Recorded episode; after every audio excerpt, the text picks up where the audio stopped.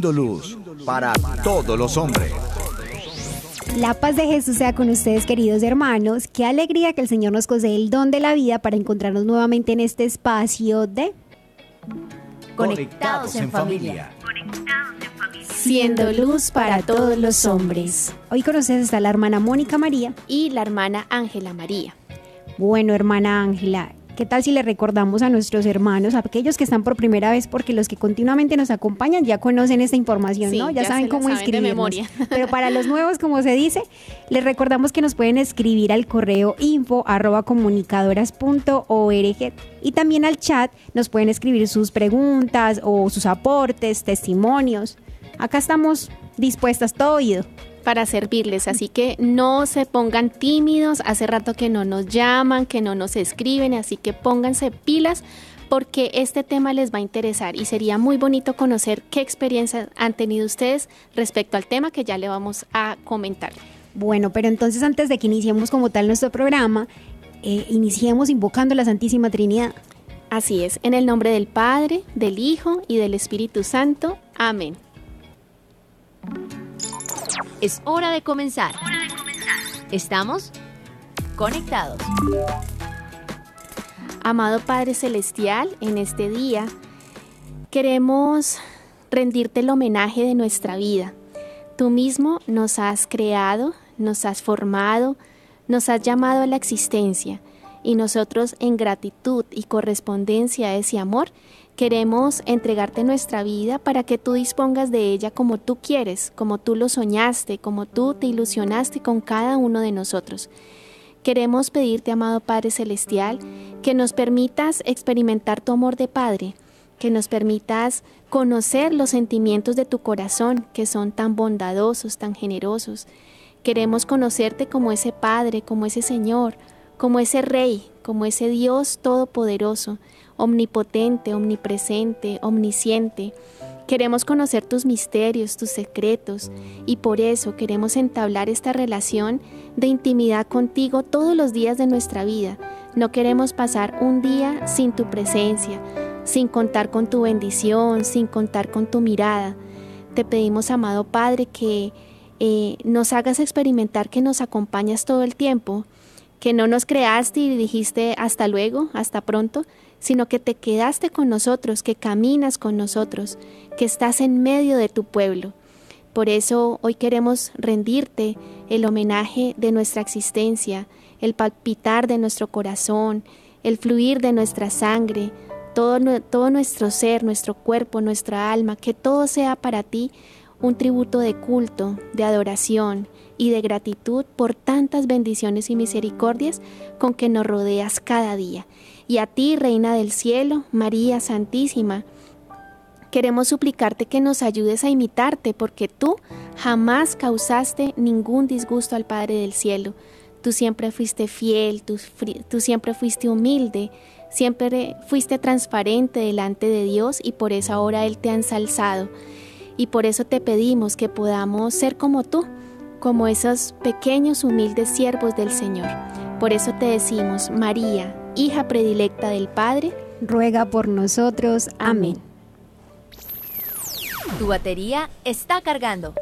No te desconectes. Bueno, queridos oyentes, y ya recargados a través de la oración, ahora sí vamos a iniciar como tal nuestro programa. Eh, recordemos que hemos iniciado una temporada llamada Habla Señor, que tu siervo escucha. Esta es una temporada, hermanos, dedicada a mejorar nuestra comunicación con el Señor. Sí, esa comunicación que tú debes tener con el Señor, que nosotras debemos tener con el Señor. Y en estos días estaremos hablando de los diversos tipos de oración, ¿sí? Porque a uno le pueden decir, bueno, es necesaria la oración y uno diría, bueno, apenas estoy iniciando, ¿cómo oro? Pues este programa es para eso, hermanos. Claro que para que sepamos esos tipos de oración nos vamos a apoyar en la guía y sabiduría de nuestra Madre la Iglesia Católica. Porque en el catecismo vamos a encontrar mucha información y a partir del numeral 2626 y siguientes se habla mucho de los tipos de oración. Así es, hermana Mónica, muy importante muy iluminador este tema. y ya que nos va a llevar por un camino tanto de conocimiento como de comprensión. De conocimiento precisamente porque cuando uno ora, cuando uno empieza a entablar un diálogo con el Señor, pues lo empieza a conocer. Y cuando uno conoce a ese alguien que, que ama, pues sabrá corresponderle más. Es como, por ejemplo, cuando eh, la, uno tiene a su mamá y sabe que su, a su mamá le encantan los chocolates o le encantan las rosas. Como uno conoce que a ella le gusta eso, pues uno de hijo la complace. Entonces el día del cumpleaños o el día de la madre, pues uno le da ese detalle que tanto ella espera, que tanto le gusta. Así es con la oración con nuestro dulce Padre del Cielo. A medida que vamos orando y dialogando con Él, lo vamos a conocer más y por lo tanto vamos a tener muchas oportunidades de complacerle porque ya vamos a empezar a entender y a comprender qué es lo que a Él le agrada. Hablabas del conocimiento, hermana Ángela, ¿no? Y, y un punto muy importante también es la comprensión porque para ser claros, hermanos, debemos saber que tenemos una batalla librada con el enemigo, ¿sí? Ah, el demonio es nuestro mayor enemigo. Entonces, claro, cuando hablamos de demonio, o sea, el diablo, esa palabra diablo proviene de la palabra división, significa el que divide. Y todos si de pronto no, no, no lo sabemos, pues le digo que usted tiene un enemigo continuamente que le persigue y es muy perseverante y no descansará hasta que te haga caer y te aleje completamente de la unión con Dios que se da a través de la oración. Así es, hermana Mónica. Y también debemos tener en cuenta que nosotros podremos llegar a usar eh, con el Señor muchas palabras porque Él es, pues, Él es nuestro amigo, ¿no? Eh, y pues hay una palabra que de pronto ahorita está siendo como mal utilizada, que es la palabra diversidad, ¿no? Eh, hay, hay muchas maneras, hay muchas formas, hay mucha, muchas variedades para podernos acercar al Señor, ¿cierto?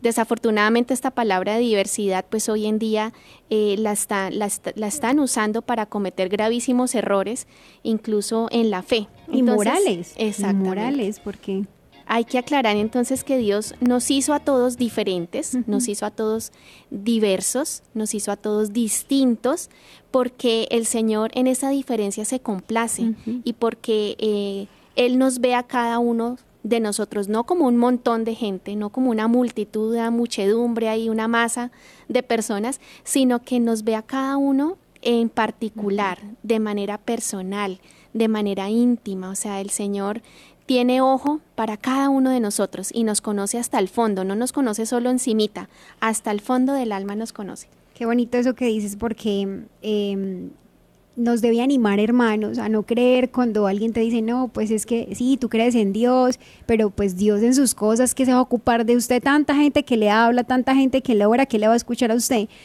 no nos dejemos eh, de cierta manera mm, eh, confundir o, pasar por la tentación de que para Dios soy una persona más. Dios tiene la capacidad, sí, a mí me impresiona, hermana Ángela, cuando uno piensa en las mamás, eh, bueno, en tiempos atrás, ahorita es menos común que las familias sean tan numerosas, pero por ejemplo, mi, mis papás, ambos gozan de muchos hermanos, fueron familias muy numerosas, entonces mi abuela tuvo 11 hijos, mm. mi abuela materna, y mi abuela paterna también tuvo, no, tuvo 12. Entonces cuando yo pienso en, ese, eh, en tanta familia, mi abuela conocía el gusto de cada uno de sus hijos, conoce el gusto de cada uno de sus hijos y para ella no es yo tengo 11 hijos, no, yo tengo tengo a fulano, tengo a perano, o sea, para ella es particular aunque tenga muchos hijos. Si humanamente una madre puede hacer esto, ¿por qué Dios no va a poder vernos en particular? Y para mí eso es como tan consolador de que aún yo como consagrada, estamos casadas con el mismo esposo, pero mi esposo es tan particular para mí como lo es para mi hermana Ángela. Entonces, hermanos, es hermoso ver eso de que Dios nos ama en particular y lo que a mí me, me, preocupa, le preocupa a Dios. No como a un problema más, no, particularmente lo que a mí me pesa o lo que a mí me alegra, también le alegra al Señor. Y como hablábamos de, esto de, la diversidad, pensaba en un ejemplo, hay personas que son introvertidas y extrovertidas, ¿no? Sí. Entonces, cada una de esas personas, eh, en su manera de ser, expresará al Señor de acuerdo a esas características, ¿sí? Entonces, eh, pero me supongo que también eso debe implicar que en algún momento eh, uno tendrá que ceder en algo para que se unifique eh, y haya esa unidad con el Padre Celestial. Entonces no es dejarnos confundir a veces que el mal nos habla de que las diferencias nos deben dividir. Mm. Al contrario, al inicio decíamos que el diablo lo que busca es dividir. Ajá, ¿sí? ajá. Dios es unidad. Exacto. Entonces, aunque haya diversidad, que estamos usando esta palabra, hermanos, es para que comprendamos que eh, socialmente la hemos usado de mala manera, pero cuando se habla de diversidad, se habla de, de ese don, es, de esa riqueza de que tenemos eh, cosas diferentes, pero que en realidad al ser diferentes, eso lo podemos unir y tener unidad. ¿sí? No diversidad para, mm, digamos, mal interpretar las cosas en nombre de la diversidad, que no es así, ¿sí? Entonces es bonito, hermanos, ver que que en ocasiones eh, hay que ceder para que esa oración que procuramos tener de unión con nuestro Padre del Cielo nos lleve la unidad, unidad de nosotros con Dios, pero de nosotros con nuestros hermanos. Claro que sí. Ah, la comunión se tiene que ver, se tiene que palpar, porque si no, entonces, o sea, si tú no estás bien con tus hermanos alrededor, es señal de que algo está pasando en tu relación con el Señor. En la medida de la, de la relación y del buen diálogo con el Señor, te la da tu relación con el prójimo. Entonces, eso es un buen indicador. Bueno, también tendremos en este programa muchas luces especiales para comprender cómo dice la escritura que hay un tiempo para todo. Entonces en la oración vamos a encontrar cómo hay un tiempo para alabar, hay un tiempo para pedir, hay un tiempo para adorar, hay un tiempo para dar gracias, hay un tiempo para todo. Y todo tiene su tiempo y todo tiene su lugar. Ya lo vamos a ver. Entonces empecemos, bueno, para aquellos que están por primera vez con nosotros, les contamos que iniciamos nuestro tema con una frase de nuestra espiritualidad o una frase de un santo. Entonces vamos a iniciar con esta frase, pero antes vamos a titular nuestro tema que es Hechos para bendecir y adorar. Cuando decimos eh, Conéctate con este pensamiento. Bueno, antes de decir nuestra frase, vamos a aclarar un poco el, el título que, que le pusimos a nuestro programa, que es Hechos para bendecir, adorar. Cuando nos referimos a hechos, no es tanto acontecimientos, sino que nosotros como criaturas de Dios, hijos de Dios, fuimos hechos, o sea, nuestro, nuestra razón de ser es para bendecir y adorar al Creador, Wow. no a las criaturas. ¿sí? Wow. Entonces es importantísimo eso. Entonces, miren esta frase tan hermosa. Cuando se ama, se desea hablar constantemente con el amado, o al menos contemplarlo incesantemente. Esto consiste, en esto consiste la oración. San eh, Carlos de Foucault. Ah, ¿cómo le parece, hermana Ángela? Me Hermosa. parece hermosa. Y bueno, pues con ese gran preámbulo, pues hermana que usted ha hecho, pues empecemos hablando de la oración, de la oración para bendecir, de la oración de bendición. Para ello vamos a ir a la Real Academia de la Lengua Española, pues que nos ilumina mucho porque nos hace ver, eh, nos desmenuza cada palabra, ¿verdad? Y así la podemos comprender mejor. Bendecir, hermanos, es alabar, es engrandecer, es ensalzar. Es muy parecido a lo que diríamos eh, dar un piropo, ¿sí? Eso es bendecir, dar un piropo a Dios, darle un piropo a aquel que nos ama. Eh, bendecir es una unión de dos palabras, bien, decir, es decir, decir bien. Por lo tanto, es decir bien del otro, decir bien de Dios, decir bien del prójimo, decir bien de mí mismo. Puede pasar, hermana Ángela, que a veces uno se puede confundir y diga, pero ¿cómo voy yo, yo como criatura, cómo voy a bendecir al Señor? O sea, si es Él el que me da todo a mí, ya sea material o espiritual, y, y eso puede crear un poco de confusión. Sí, es verdad. O sea, puede uno llegar a creer que, pero ¿cómo así? Si Él es el dueño de las bendiciones, ¿yo cómo lo puedo bendecir? Pues precisamente, hermanos, bendecir a Dios es algo muy real y es algo muy necesario. Es bien decir de Él, es decir, exaltar sus grandezas. Es reconocer su posición de Dios, ¿sí? Él allá, yo acá, ¿sí? El creador arriba, la criatura abajo, pero no eh, de una forma lejana, de una forma distante, sino que reconozco que Él es Dios, que Él, que él estaba antes de mí, ¿sí?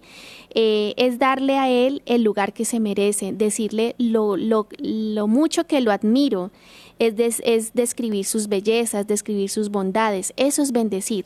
En fin, nos quedaríamos acá sin palabras para poder expresar todo el bien que Dios nos ha hecho y todo el bien que Él representa para nosotros. Por otro lado, podríamos decir que bendecir, el bendecir de Dios, es decir, su palabra sobre nosotros, su acción y sus bondades sobre nosotros, em, creo que el catecismo nos va a iluminar mucho. Yo les voy a leer textualmente, pero más adelante entonces nuestra hermana Ángela nos va a ayudar a masticar un poco eh, qué quiere decir el catecismo con esto. Dice, em, hay dos formas fundamentales que expresa la oración de bendición. O bien la oración asciende, llevada por el Espíritu Santo, por medio de Cristo, hacia el Padre, o bien implora la gracia del Espíritu Santo que por medio de Cristo desciende de junto al Padre. Interesante explicación, hermanos. Pues para poderlo entender mejor, hagamos de cuenta, hermanos, que esto es, entre comillas, como un juego de ping-pong. Es decir, en pocas palabras, yo le envío mis bendiciones a Dios, ¿cierto? Mis alabanzas, esas palabras bonitas, esos piropos, y a su vez Él me envía sus bendiciones. Él que es Dios, que es Rey y Señor, que es Padre, me bendice de qué manera? Me bendice con su protección, me bendice con su providencia, me bendice con sus bienes materiales, espirituales, con dones, con carismas, con virtudes, o sea, la oración de bendición es un intercambio como de regalos, es un intercambio de, de, misericordias. Él tiene misericordia de mí, me ama y por eso me da de todo, pero aún así yo también como criatura y como hija le reconozco eso que me ha dado. Entonces es un intercambio de bendecir, de bien decir. Qué bonito. Mire que también en el catecismo eh, dice algo bello de la bendición expresa el movimiento de fondo de la oración cristiana es el encuentro de Dios con el hombre. Esto está en el numeral 26-26. O sea, esto quiere decir, hermanos, que eh, la oración de bendición nace de la profundidad de mi corazón y del corazón de Dios, porque recordemos que lo bueno que en mí proviene de Dios, claro. ¿cierto? ya mi pecado es mi pecado. Sí, eso sí nos pertenece. eso nos pertenece, pero lo bueno que en mí viene de Dios y por eso yo lo glorifico. Entonces, no, no podríamos decir bien de alguien si, si sinceramente no nace de mi corazón, sería algo muy superficial. Entonces por eso es necesario empezar esa comunión con Dios a través de la oración para que realmente yo pueda bien decir, ¿sí? O sea, yo deseo, eh, ahorita te compartí hermana Ángela antes de que empezáramos el programa, de que donde fui a, la Santa Misa esta mañana, eh, encontré una capilla de oración. Mm. Y para mí fue muy consolador ver que Jesús sacramentado estaba expuesto, pero no estaba solo. Habían varias personas ahí. Entonces, cuando uno ya crea esa comunión con Dios, o sea, eso quiere decir, no quiere decir que, que es una comunión perfecta, pero uno está en ese camino. Entonces uno desea el bien del otro, entonces uno cuánto no desea, por ejemplo nosotras que somos comunicadoras eucarísticas del Padre Celestial, procuramos difundir mucho la adoración eucarística. Entonces para nosotros, eh, y tenemos una capilla de oración, es un gozo y como, sí, como alegrarnos por, por Dios Padre, que Jesús pueda ser adorado y que no esté solo, porque de qué sirven capillas, pero él solito y que nadie le adore. Entonces ahí está el bien decir, o sea, yo deseo el bien del otro. Exactamente, es hermoso ver esas capillas de adoración llenas. Realmente, hermana, sí, es muy consolador porque uno ve allí, uno puede, eh, sí, percibir que esas bendiciones van y vienen. Eso es, mejor dicho, Dios derrochando su amor y a la vez la criatura rindiéndole el homenaje de su vida. Y eso es lo que tenemos que seguir promoviendo, hermanos, porque como hemos venido eh, también diciendo en nuestros programas, pues, y el Papa nos ha invitado a, que, a que estemos delante del Señor en adoración, eh, en silencio, eh, presentándole nuestras vidas, y así el mundo cambiará. Esto es un proceso y es muy silencioso, es muy escondido, pero la adoración trae unos frutos enormes para nuestra vida. Y bueno, hermana, pues pensaba ahorita que mm, cuando nosotros, eh, a ver, creemos que si no bendecimos a Dios, Él no nos va a bendecir. Bueno, eso es un error, porque así tú no le des las gracias, así tú no le alabes, no lo bendigas, no lo exalces, no le cuentes tus cosas, no lo admires, nada, aún así Él te sigue bendiciendo. Ese es el amor de Dios, que Él no espera nada a cambio, mm. que Él no te pone la condición para amarte. Entonces es importante que sepas, querido oyente, que Dios te bendijo desde que te creó y aún hoy, después de tantos años, te sigue bendiciendo y te sigue sosteniendo con su amor. Que cada palpitar de tu corazón es un te amo que Él te está diciendo. Que cada, cada momento que tú respiras el aire, Él te está diciendo, hijo, eh, te necesito, en ti me complazco, eh, te espero, tengo, tengo mucho para darte, pero quiero que también des pasos hacia mí. Entonces, la bendición de Dios no está condicionada por la bendición del hombre, es la generosidad de su corazón de padre. Ahí está la diferencia cuando uno piensa en esta mitología griega, cuando habla pues de los dioses antiguos, que entonces, claro, eh, el, el el siervo tenía que adorarle, ofrecerle sacrificios, porque si no eh, estaba enojado Dios y no, iba a y no, iba a bendecir el, eh, los cultivos o, los, o no sé, les iba a pasar una calamidad. O sea, es que nosotros tenemos un Dios cercano, un Dios que busca nuestro bien, no porque Él necesite ese bien, sino por nuestro propio bien. Entonces uno no puede ser tan ingrato que aunque uno está consciente de que Dios es Dios, independiente de yo cómo actúe, es como humanamente lo piensa uno con su familia, sí, una madre tan buena. O sea, uno, aunque sea un hijo ingrato, uno tiene que llegar a ese momento de decir, oiga, no, yo no puedo ser pues como tan, sí, tan mala gente como decimos acá en Colombia.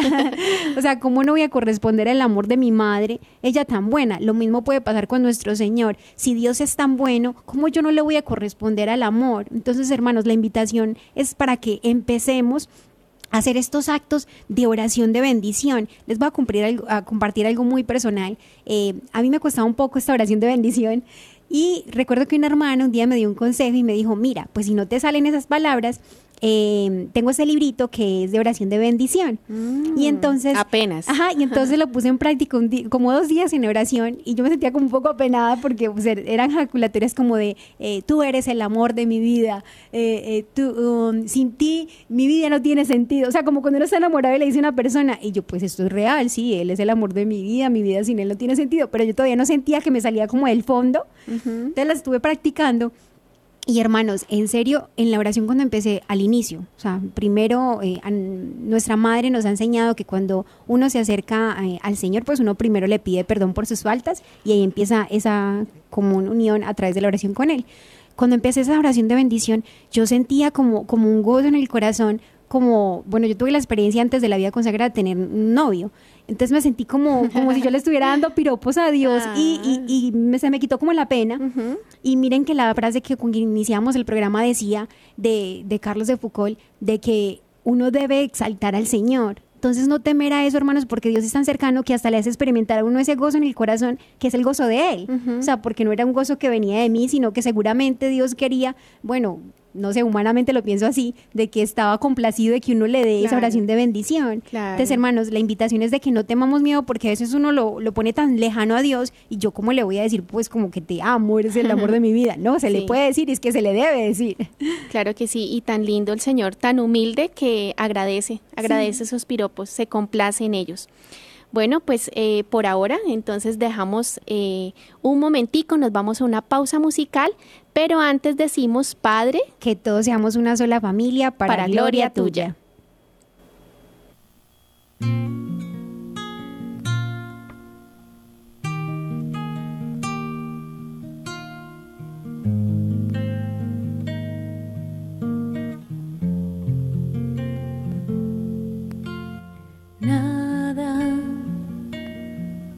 Quiero nada que no seas tú.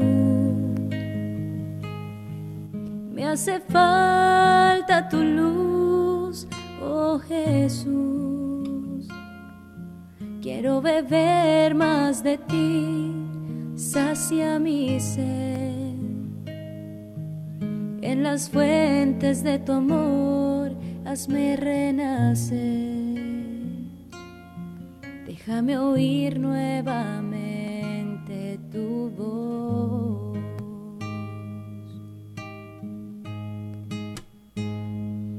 Nada me llena, nada más quiero sin tu presencia. Siento que me muero. Ven aquí pronto que aquí te espero, amor de mi vida, vida de este amor. El invierno ha pasado, las lluvias se han ido, donde te busco, amado mío, llévame contigo en pos de ti, condúceme.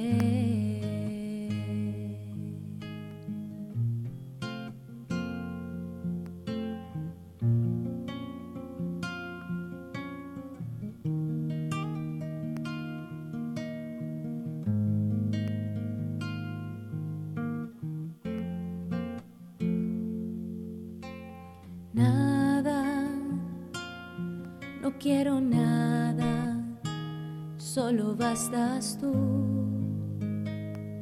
Abrázame fuerte, Jesús, pronuncia mi nombre. Ya no quiero llorar, quiero ver tu rostro. Qué hermoso eres, amor, y ahora que te tengo, te encontré y no te soltaré.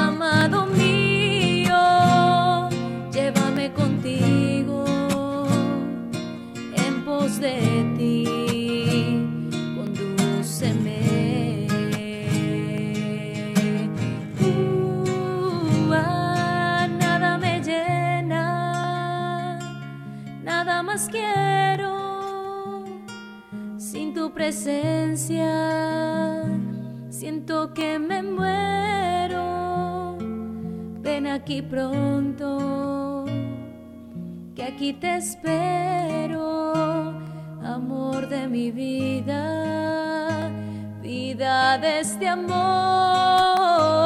El invierno ha pasado, las lluvias se han ido, donde te busco, amado mío, llévame contigo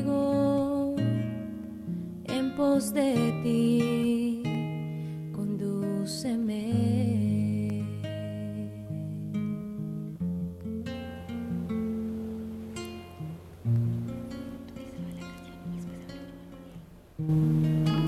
Conectados en familia.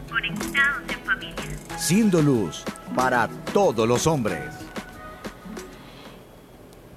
Acabamos de escuchar la canción Nada de las comunicadoras eucarísticas del Padre Celestial y en este momento queremos enviar un saludo muy especial a todos los que en este momento están conectados con nosotros aquí en este programa de Hechos para Bendecir y Adorar.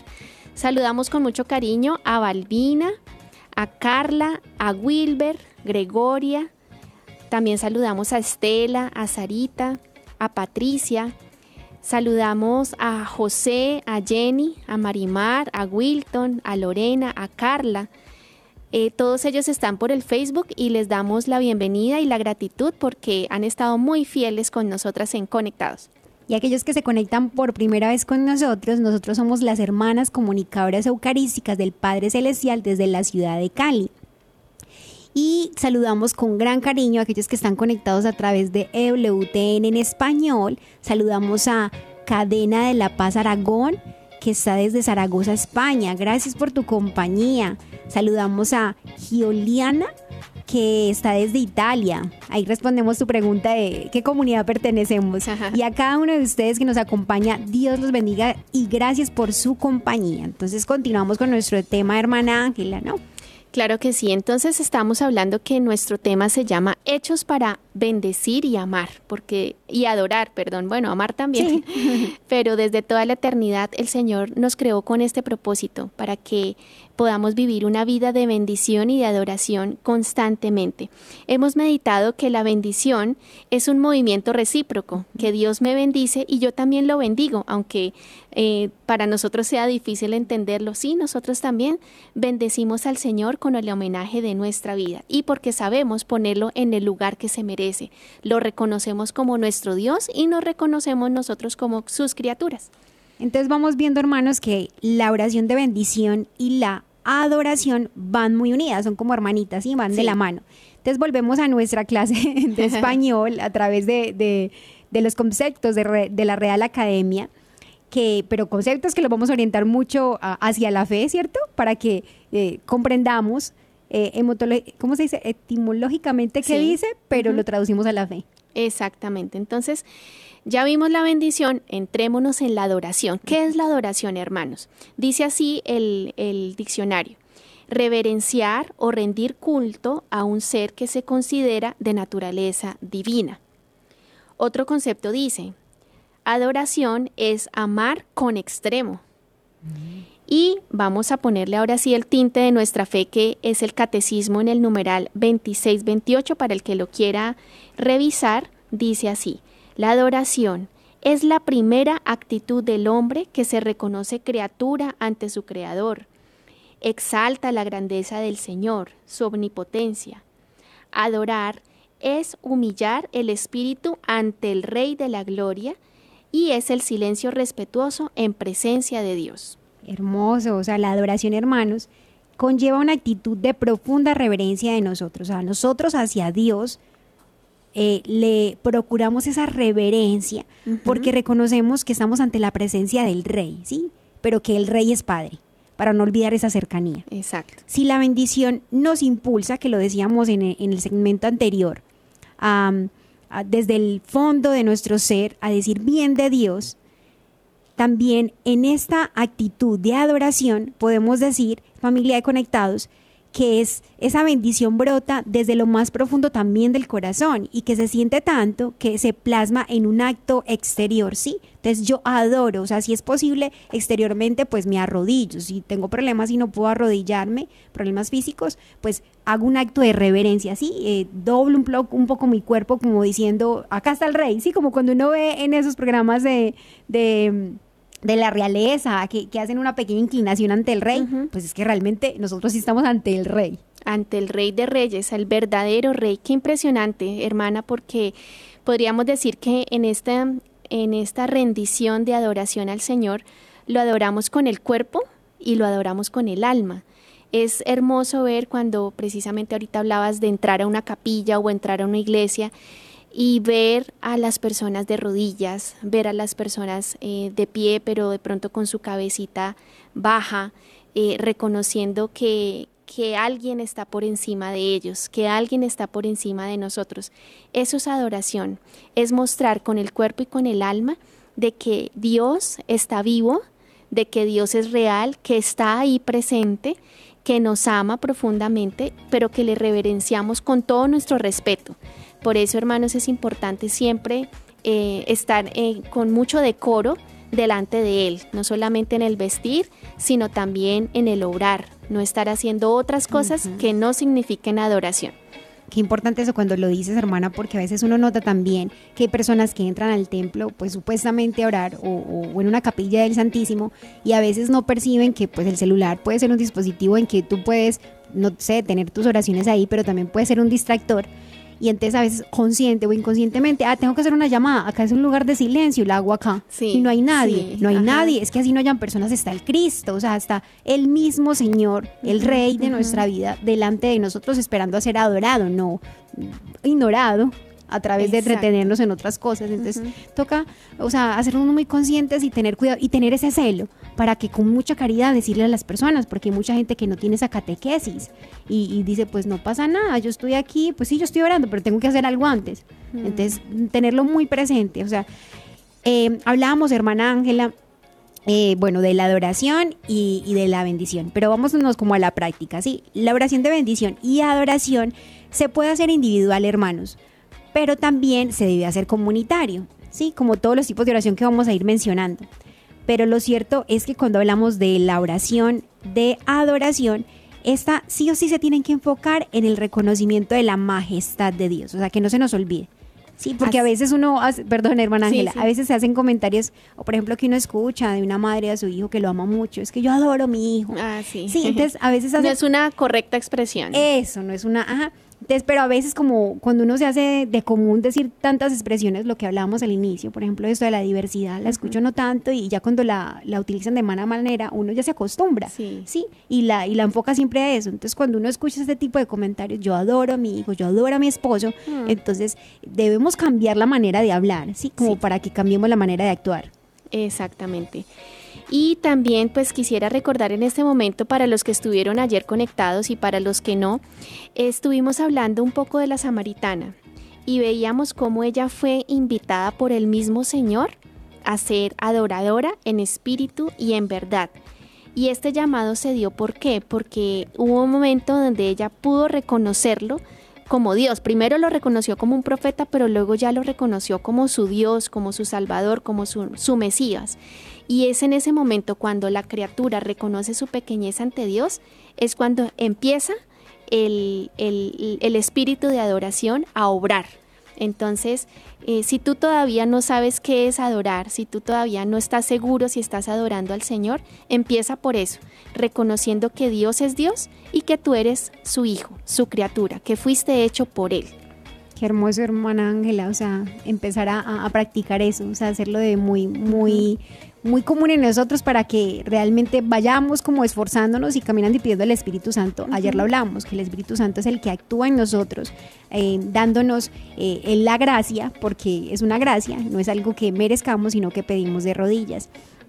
Mira que cuando estábamos hablando justo de este tipo de oración de, de adoración, y hacía el comentario de que a veces la usamos de mal manera, eh, es necesario que comprendamos, no sé, cuando vamos a un lugar sagrado, que hay cosas sagradas, Ah, cosas que hacen referencia a esa persona. Que están dedicadas a- a- al culto divino. Ajá, sí. Entonces es importante que nos empecemos como a orientar, listo, que, y, y hacernos conscientes de que hay eh, en esos encuentros de adoración, ah, debemos manifestar reverencia ante una persona que está viva y real. O sea, Jesús en el Santísimo Sacramento es una persona, no es un signo, no es un símbolo, es una persona y está viva. Y que hay cosas que le acompañan, que nos hacen introducirnos en este, como en ese ambiente de que estamos ante el Rey que le estamos adorando. Entonces es importante, hermanos, que le pidamos pues al Señor de que ahorita que estamos escuchando este tema, nos llevemos un propósito firme de empezar a practicar y que, o sea, lo ideal sería que cuando terminemos el programa todos digan, no, o sea, tengo que cuadrar en, en mi tiempo, en mi agenda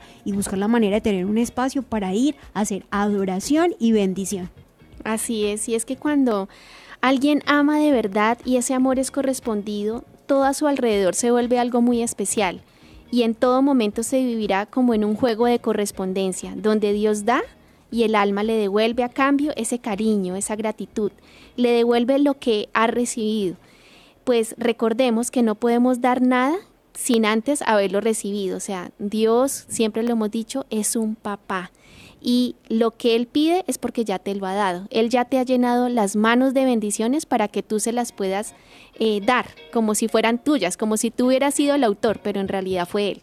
Qué lindo porque hacíamos el comentario, pues yo te hacía el comentario de que es Dios no necesita de nuestras adoraciones, ni No, necesita pues de nada. que le demostremos nuestro amor, pero como un padre, no sé, un ejemplo, un papá, una mamá, cuando demuestra tanto cariño a sus hijos y ve la correspondencia de sus hijos, es, es el gozo que siente ese papá o esa Claro. mamá, y no es porque deje de ser papá o deje de ser mamá, sino hay ese gesto de cariño de sus hijos. Pero lo decíamos, lo hablábamos de que es esa correspondencia, o sea, es el gozo que experimenta sus padres de, de ver cómo sus hijos corresponden a ese amor. Lo mismo, algo similar, pasa con Dios.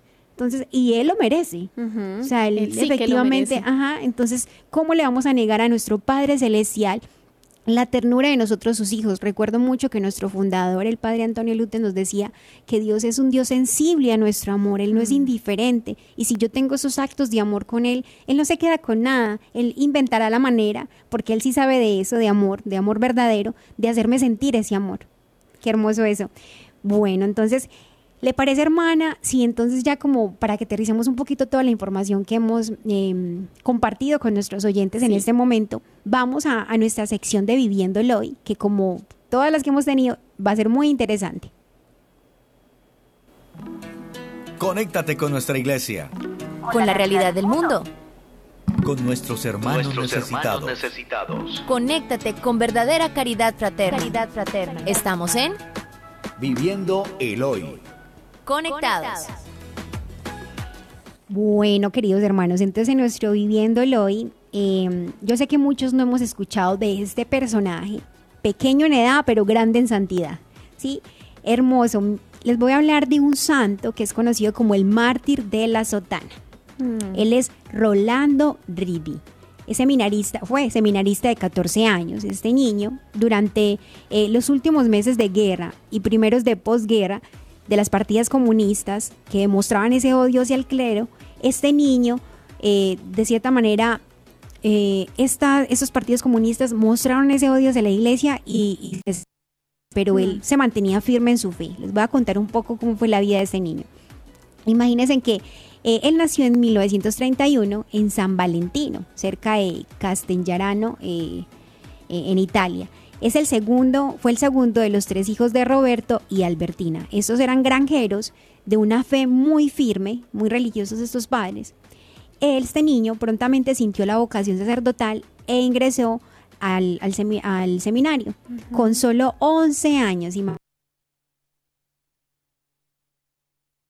Entonces, eh, este jovencito, él no dejó de servir en la parroquia, porque además para él era como, como un referente ver los sacerdotes que habían en la parroquia. Y, y de cierta manera, eh, esa no es la palabra adecuada, pero era como una envidia santa que les tenía porque deseaba ser como ellos y le decía al Padre, un día yo tendré a Cristo como lo tiene usted en sus manos. Entonces era como ese deseo. Y él siempre firme con su sotana.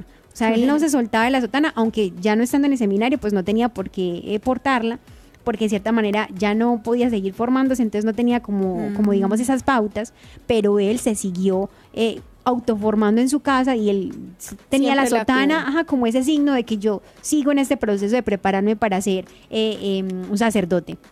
Resulta que él decía que la, cuando le decían quítate la sotana porque es peligroso, no la utilices. Y sobre todo le decían sus padres, aunque eran muy creyentes, cuidando a su hijo porque sabían el ambiente en el momento que estaban, que, que este ambiente comunista estaba acabando con los sacerdotes, buscaban a muchos y los mataban, pues cuidando a su hijo le decían eh, que se quitara la sotana y él decía eh, determinadamente, o sea, siendo tan niño, pero ¿por qué? O sea, ¿qué hago de mal llevándola? Yo no tengo ninguna razón para dejar de usarla. Estudio para ser sacerdote y debo vestir en señal de que pertenezco a Jesús. O sea, mire cómo la tenía clara. Dios mío. Entonces, en alguna ocasión, los eh, Comunistas. ajá, comunistas de esa zona le habían insultado con obscenidades al encontrarlo en el camino. Hmm. Entonces le decían como el curita eh, o, o el curita santo. Entonces él decía que no tenía miedo pues y que no estaba asustado y que él pues no, no, no se iba a esconder que porque él le pertenecía a Dios. Resulta que en un momento, eh, cuando estaba sirviendo en la parroquia, él, él sale pues de la parroquia hacia su casa, tenía que atravesar un bosque y en ese bosque eh, le tenían como una emboscada, por decirlo así. Entonces, eh, este grupo comunista eh, empezó pues como a decirle que renegara de su fe y que se quitara la sotana, y, o si no le iban a hacer daño. Y él negado de que no se lo iba a quitar. Entonces lo, lo que hicieron ellos fueron, eh, de cierta manera, mm, verbalmente, eh, eh, ¿cómo se dice? Eh, eh, Insultarlo. insultarlo, ajá, agredirlo verbalmente, pero también físicamente lo empezaron a agredir. Y en un momento que le, le causaron mucho dolor, él les dijo pues como que no me hagan daño. Y ellos le respondieron con más, más patadas, más cosas pues ah, físicamente, más agresiones Si no, es- físicamente. si no estoy mal, hermana Mónica, primero empezaron con un cinturón a darle juetazos y ya luego eh, la violencia se iba incrementando. Resulta que entonces en un momento, ah, bueno, antes de, de este suceso, él le había dicho a, a- en su oración, había dejado un escrito de que le suplicaba al Señor que prontamente se acabara eh, todo esto de- del régimen comunista para poder volver al seminario y poder prepararse para ser sacerdote y, y- y oficialmente pues ser sacerdote, ordenarse. Pero, y, y que no se demorara mucho, esto le pedía en su oración al Señor. Entonces, con lo que vamos a ver de cuando ya al final tantos ultrajes, eh, lo que hicieron fue dispararle, le dieron dos tiros y él lo que hizo antes fue decir, déjenme orar y oró por los que le estaban haciendo mal y por su propia familia. Entonces cuando uno lee la historia de, de este gran santico, dice que, que, mm, quien escribe su historia dice realmente Dios le adelantó Mm. esa unión con él de una manera eh, de que le hizo pasar a través del Calvario, porque fue duro, digamos, Claro. ese martirio. Y eh, en el 2012 fue que el Papa eh, Francisco, eh, de- después del todo el estudio, lo declaró como santo. Wow. Entonces es hermoso porque es ver hermanos que realmente es la disposición del corazón porque no depende de la edad. Mm. Mira, este niño la tenía clara de que independiente de lo que pudiera ocasionarle, el mostrar que él era de Cristo lo iba a hacer. Entonces, creo que en este tiempo actual en que vivimos es muy necesario que no temamos mostrar quiénes somos, pero entonces ante todo formarnos en la fe, para eso son estos programas, que nos formemos en la fe para que vivamos nuestra fe radicalmente y la demos a conocer sin temor, más que con palabras es con los gestos. Y tan bonito porque, bueno, pues el niño murió eh, o lo, lo asesinaron tan, a tan tierna edad y su sueño era ser sacerdote, su sueño era llevar su sotana por siempre y creo que el Señor le cumplió el sueño, lo hizo sacerdote allá en el cielo, me imagino yo al mismo Jesús consagrándolo a él como sacerdote y revistiéndolo con la santa sotana. Y pues si quieren saber más de él, ahí está, pueden conocer mucho y, y actualmente en su tumba se mm, dan muchos milagros de salud físicas. ¿Nos puede recordar el nombre? Sí, Rol, espere, les voy a decir textualmente. Se le conoce digo. como el santo de la sotana. el ¿no? salto, el mártir de la El sotana. mártir de la Ajá. sotana. Rolando Rivi. Rivi, Sí, Rolando ahí. Rivi. Bueno, y damos un saludo muy, muy especial a aquellos que se conectan a través de YouTube de comunicadoras. Saludamos a mm, Papá William, saludamos a... Esperen un momentico que se me fue el, el- el chat. Entonces, eh, bueno, no, no quiere aparecer aquí. Entonces, bueno, un saludo a toda nuestra familia de, que está a través de YouTube. Saludamos en EWTN Radio. Alguien que nos habla, me supongo que no sé si será de Corea, bueno, es como mandarín, entonces un gran saludo para ti. no entendemos, pero bueno, el lenguaje del amor lo entiende, eh, Lo es- entiende es, todo. universal. bueno, un gran saludo entonces para cada uno de, de nuestros oyentes. No olviden, ustedes tienen que ser comunicadores, tienen que propagar este mensaje y compartirlo a través de las redes sociales. Las redes sociales también son un instrumento de evangelización. Así es, hermana Mónica. Bueno, contémosle a nuestros oyentes formas prácticas de adorar al Señor. Pues Sí. ya hemos visto qué es la adoración, ya hemos visto qué es la bendición, pero bueno, en la práctica, ¿cómo podríamos llevar a cabo esta adoración? Vamos a ver varias prácticas. La primera es algo que, que todos conocemos, que no es extraño para nosotros, y es la Santa Misa, ¿verdad, hermana Mónica? La Santa Misa, eh, allí podemos adorar y reverenciar al Señor. ¿Usted sabe de qué manera? Sí, entonces hay varias maneras de practicar esta oración y vamos a decir aquí algunos elementos. Sí, la primera vitales es- para nuestro para nosotros como cristianos, que es la. Santa Misa. En la Santa Misa con la reverencia, con la concentración y la mayor disposición se puede volver realmente un acto de oración, de bendición por excelencia. Hermanos, eh, el propósito de la Santa Misa es bendecir, es recibir esa bendición de Dios, pero también yo devolverle esa adoración a nuestro Señor. O sea, es vivenciar la palabra que Él me da cuando en el momento justo se da la consagración y cuando le comulgamos en la Santa Comunión, es cuando unimos este acto de adoración y de bendición. Así es, entonces ya sabemos que, la, eh, que una de las principales y más fáciles prácticas para adorar al Señor es ir a la Santa Misa y vivirla con amor Con y devoción. La segunda práctica es la adoración eucarística.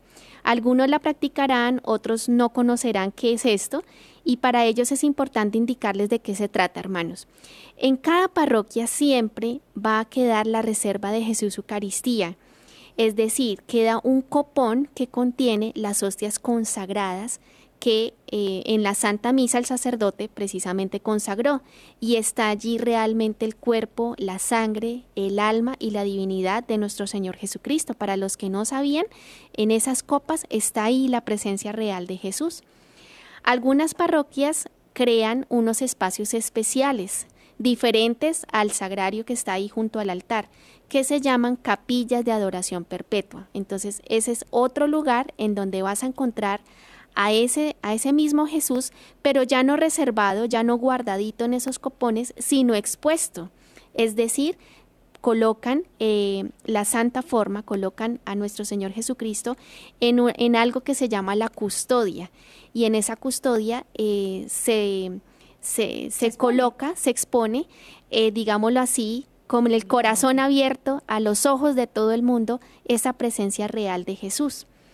Allí entonces también lo puedes adorar. Entonces lo puedes adorar en la reserva, ahí cerrado con el sagrario, con la puerta cerrada, o en esa capilla donde está expuesto el Santísimo Sacramento. Por lo general, esas, esas mm, custodias son como un sol, representan unos rayos de, de, luz y precisamente eso es lo que hace el Señor. Con su presencia irradia luz, irradia fuerza, irradia amor a todo a su alrededor. Para el encuentro personal con el Señor, pues es necesario estar allí, en esa adoración de corazón a corazón, ya sea en silencio, ya sea diciéndole palabras lindas, eh, ya sea eh, escuchando también los latidos de su corazón, porque hermanos, la adoración eucarística eh, es como cuando Juan recostó su cabeza sobre el pecho del Señor. Eso ahí es adoración. Cuando tú vas a la adoración, tú descansas en Él, pero impresionantemente, Él también descansa en ti. Entonces es un intercambio de amor, es un diálogo profundo y, y es hermoso porque, hermanos, uno nunca va a salir igual de una adoración. Uno llega, llega de una manera, pero sale diferente. Tú nunca vas a salir con las manos vacías, siempre vas a salir con bendiciones. Así es, hermana Ángela, importantísimo eso que dices, pero también muy importante que cuando uno visita estos lugares, ya sea la capilla o el templo, sepamos que, lo decíamos antes, eh, hay lugares y cosas santas, ¿sí? sabemos que hay una persona que está viva y real, que es Jesús sacramentado, pero digamos cuando uno va, eh, el, altar no es para poner cualquier cosa, no es para uno eh, poner las manos, o sea, no, es, un, es el altar, es un lugar sagrado, o lo mismo, la, la custodia, no sé, aquellos que tienen el, el don de servir en, en la parroquia, hay que tratar todo con mucho decoro, o sea, con mucho cuidado, porque es para el servicio de Cristo. O sea, ahí, por ejemplo, en el altar se hace el sacrificio. Entonces, importantísimo tener mucho cuidado con esto. Y también es importante tener la vida de gracia. O sea, eh, tenemos que estar conscientes que para que haya esa comunión con el Señor, tenemos que estar en gracia. No es lo mismo yo hablarle al Señor estando en pecado que poder hablarle cuando estoy en gracia. Ya nos quedan pocos minutos, hermanos, para terminar el programa. Pero entonces, antes eh, queremos animarlos a que busquen el espacio para hacer adoración y para en esa adoración bendecir al Señor. Dios no, no nos va a, quitar tiempo, antes nos va a dar tiempo. O sea, organícese y realmente va a ser posible. Entonces, en estos breves momentos vamos a hacer un momentico de oración y vamos a encomendar cada una de las intenciones que hay en, en sus corazones, aquellas que nos anotan a través del chat, en nuestras redes sociales. Padre Celestial, ponemos la vida de cada uno de estos tus hijos que nos han acompañado en este programa. Ponemos la vida de Lina Torres, cada uno de los que buscan empleo, los que están tristes, los que quieren, Señor, adorarte, conocerte más, pero eh, tienen esa dificultad, les falta voluntad, Señor. Tú eres el dador de todos los dones. Danos las gracias necesarias para querer adorarte y bendecirte. Concédenos enamorarnos de tu presencia eucarística. Te alabamos, Padre Celestial, por el don de poder conocer más de ti a través de estos programas. Bendito sea Señor. Gloria al Padre, al Hijo y al Espíritu Santo. Como era en el principio, ahora y siempre, por los siglos de los siglos. Amén. Bueno, queridos oyentes, esto ha sido todo por hoy. En esta oportunidad les hemos acompañado con mucho cariño las hermanas comunicadoras. Nos vemos mañana con el favor de Dios. Dios los bendiga. Hemos estado conectados con Dios tu batería ha sido recargada. Hasta el próximo programa. Conectados.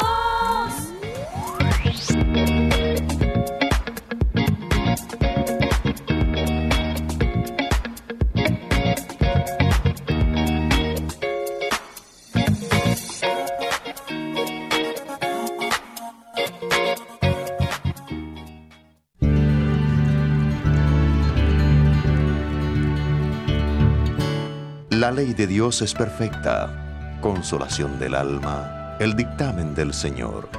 Verás sabiduría del sencillo.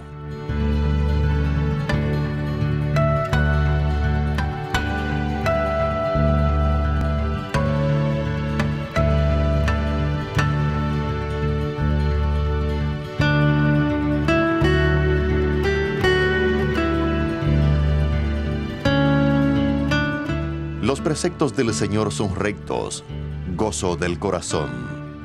Claro el mandamiento de Dios, luz de los ojos.